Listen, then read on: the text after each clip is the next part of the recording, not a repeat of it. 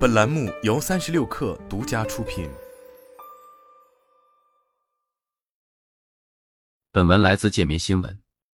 即将步入十一月，就在各大电商平台陆续开启双十一大促降价的同时，跌入谷底近一年的存储芯片市场终于迎来了涨价复苏的曙光。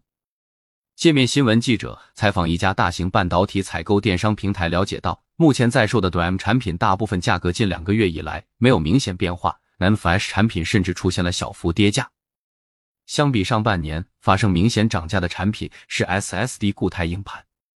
二零二二年存储产品市场遭遇历史级萎缩，出货量与价格双双跳水。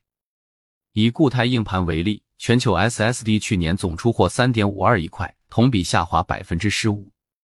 今年第一、第二季度继续下滑，创历史新低，厂商不得不选择亏损出货。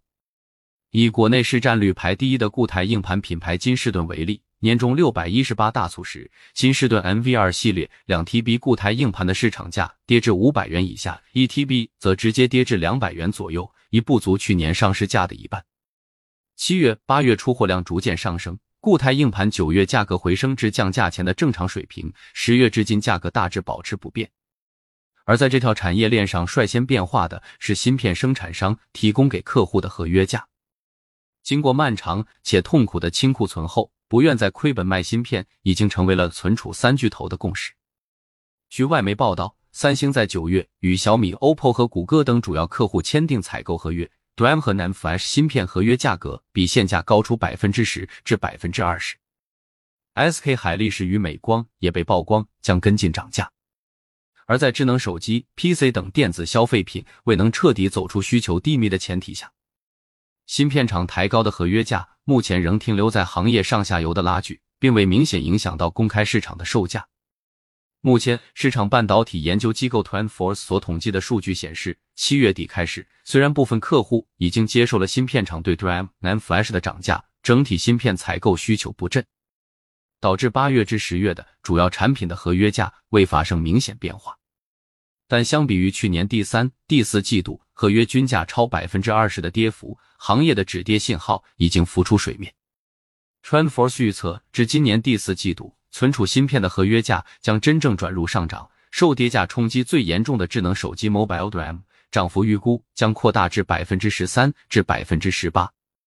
n a n Flash 的主要产品的涨价幅度也将达到百分之十以上。虽然芯片厂的合约价上涨传导至消费市场的产品还需要一段时间，但市场传言已经开始为涨价积极造势。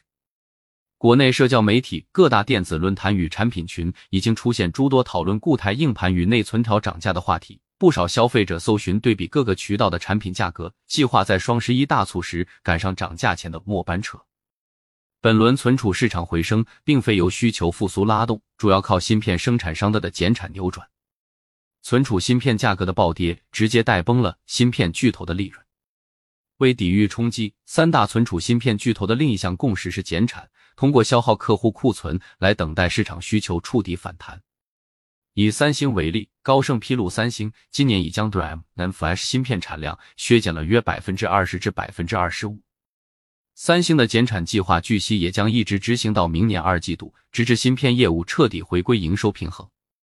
根据摩根士丹利此前统计的数据，二零二三年第一季度，全球半导体供应链包括制造商、分销商和客户。握有的芯片总库存预期可用两百五十八天，照此估算，二零二三年底至二零二四年初将是行业的拐点。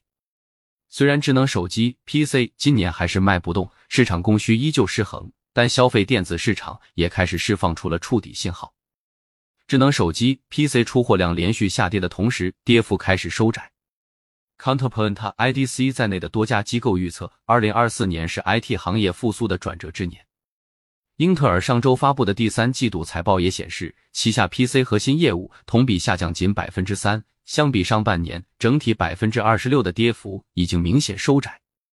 公司预期今年第四季度将重回增长。